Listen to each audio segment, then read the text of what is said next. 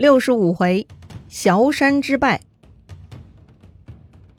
上回咱们说到，趁着郑文公新丧，秦穆公派兵东征，想去捡郑国的便宜。没想到呢，这一次出征，简叔很不看好，还说了很多晦气话。可是啊，依旧无法改变秦穆公东征的决心。得了，那就上路吧。话说这一次带队的秦军将领孟明他们三个人呢，其实也跟秦穆公的想法是一样的。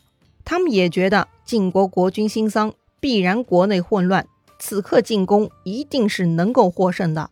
所以呢，秦军出门的时候啊，还是信心满满的。三位将领呢，也麻痹大意，并没有怎么约束军队。所以啊，这一回他们的军容很不整齐。当时他们经过周天子的陈州地界，秦国士兵懒散的模样呢，被周王室的大夫王孙满给看到了。王孙满呢，就去报告周襄王。说呀，秦军轻佻无礼，一定会失败。轻佻则缺少谋略，无礼则粗心大意。进到险要之地而粗心大意，又没有谋略，能不失败吗？好了，除了简书，又增加了一个人来唱衰秦国这次出征了。而且呢，王孙满的出现也应验了简书的猜测。哎，别说静悄悄去郑国了，这刚出门不久就被发现了。话说呢，这一年是秦穆公三十三年，也就是公元前六二七年，在秦军去郑国的路上，首先途经一个小国家，这个国家呢叫做华国，华是滑稽的滑，滑溜溜的滑啊。这是一个西周分封的宗室小国家，也姓姬。华国呀，因为经济实力不济，经常在大国之间左右摇摆，哎，是个墙头草附庸国。宋襄公称霸的时候，华国呢也曾经依附过宋襄公。之后，华国也曾附庸郑国，但后来呢又背叛了。当时秦军到达华国，那是不费吹灰之力，顺手就把华国给灭掉了。这次小胜利让秦军士气大涨，一个个是摩拳擦掌，认为郑国就是唾手可得的了。但是啊，他们想的太美了。突然呢，就有一小队人马来到了秦军队伍，来人啊自称是郑国的使者，奉郑穆公之命前来犒劳秦军。对了，此刻郑文公去世了，太子兰继位。这一位呢，就是郑穆公。这位使者呀，名叫贤高，他呀送来了四张熟牛皮、十二头牛，作为对秦军的犒劳。既然是郑国的使者，秦将孟明呢就接见了这个贤高。贤高说呀：“寡君知道贵军要到我国去，特派我前来慰劳贵军将士。”我国即使不富裕，也非常愿意为贵国长期服务。如果贵军要去我国，我们保证提供每一天的必需品。就算要离开，也要为你们守卫到最后一夜。啊！孟明他们一听这话，也吓了一跳。哎呀，这消息怎么走漏了呢？郑国人都知道了。哼，看这个样子，郑国必然是做好准备了呀。哎呀，真是奇了怪了！难道秦军中有奸细吗？为了保险起见，孟明呢也不敢带兵向前了，只能私下赶紧派人偷偷潜入郑国，去找那个送信过来的棋子了解情况。没想到过了一阵子，探子来报说，棋子他们已经离开了郑国，人去楼空啊！啊，这到底又是怎么回事啊？这秦国驻郑国领事馆的工作人员居然擅离职守？哼，当然这是不可能的啦。唯一的可能呢，就是他们的计划败露，这些人呢是被驱逐出境的呀。那么到底是哪个环节出了问题了呢？原来呀，这一切都是那个所谓的郑国使者贤高破的局呀。这个人呐，其实并非郑穆公派出来的使者，他呀就是一个郑国商人。当时呢，他做生意路过华国，发现秦军消灭了华国，却没有立刻收兵回家。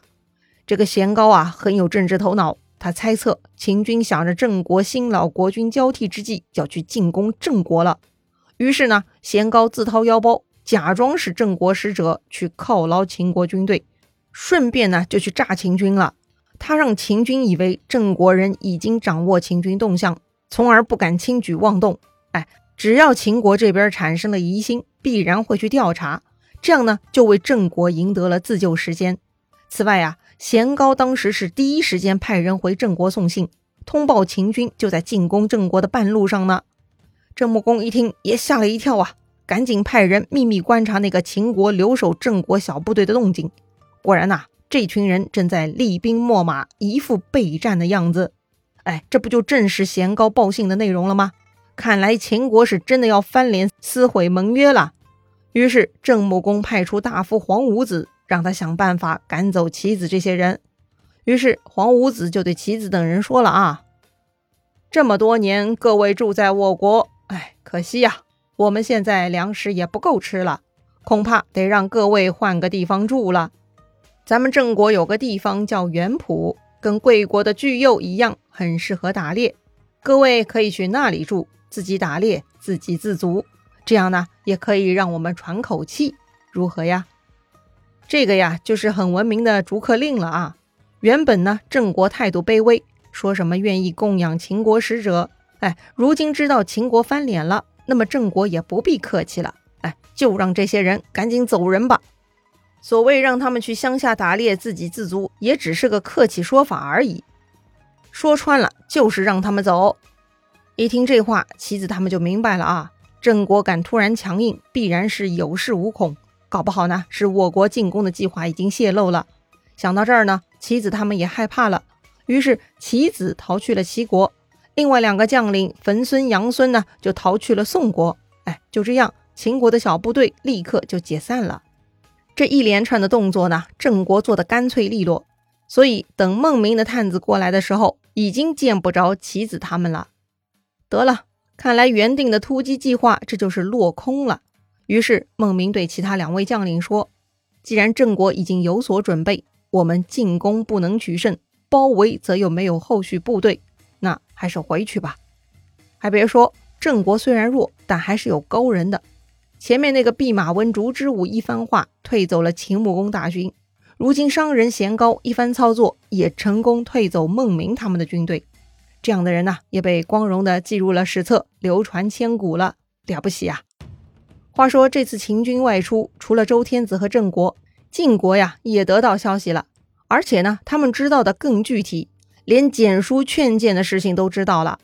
此时晋文公去世，他的儿子继位，这一位史称晋襄公。晋文公的辅佐大臣们此时大多还在，他们呢就活跃在朝堂之上了。对于秦国出兵。此刻又想撤回这件事儿，晋国国内啊有两派意见，一派呢以大夫先轸为主，先轸认为啊秦穆公这一次不听简书的劝告，动了贪念，发起无名之兵，这个就是违背了上天。先轸认为，对于远道而来的敌人是不可以让他们逃走的，如果放跑他们，自己就会有祸患，所以他主张进攻秦军。另一派呢是以大夫栾枝为首，他认为。秦国对晋国有恩，晋国不但没有报恩，还要去进攻秦军。这么做如何对得起尸骨未寒的晋文公呢？确实啊，晋文公活着的时候是不同意跟秦国交战的。